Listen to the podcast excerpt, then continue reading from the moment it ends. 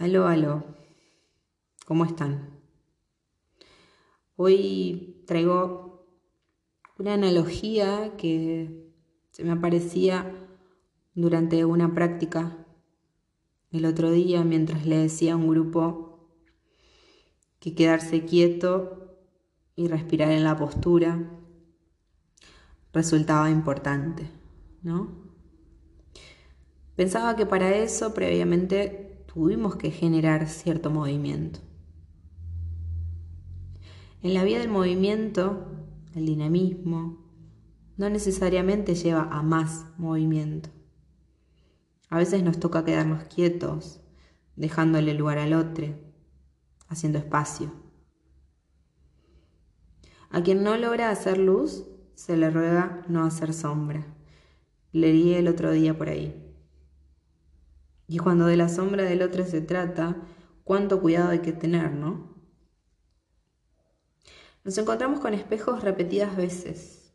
Algunas veces llevan el mismo rostro, pero se presentan en distintas versiones. Y otras portan mil caras, pero la situación a la que nos lleva resulta más que familiar.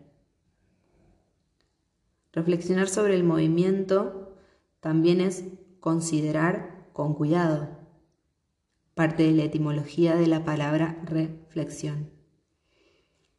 Considerar con cuidado los bordes propios, el lugar que ocupamos en el espacio, los límites ajenos.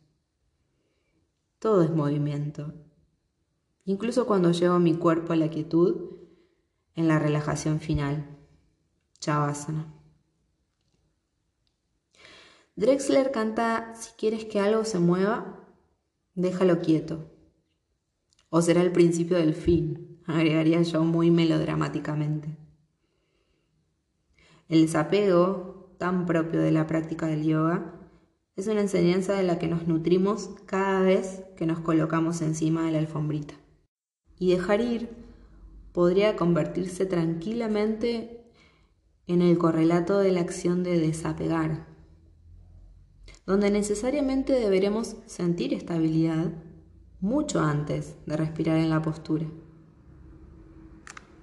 Ahora bien, dejarle lugar al otro a veces es más fácil que practicar el desapego de nosotros mismos, porque invaden los miedos, porque ¿quién soy si dejo de ser esto o aquello?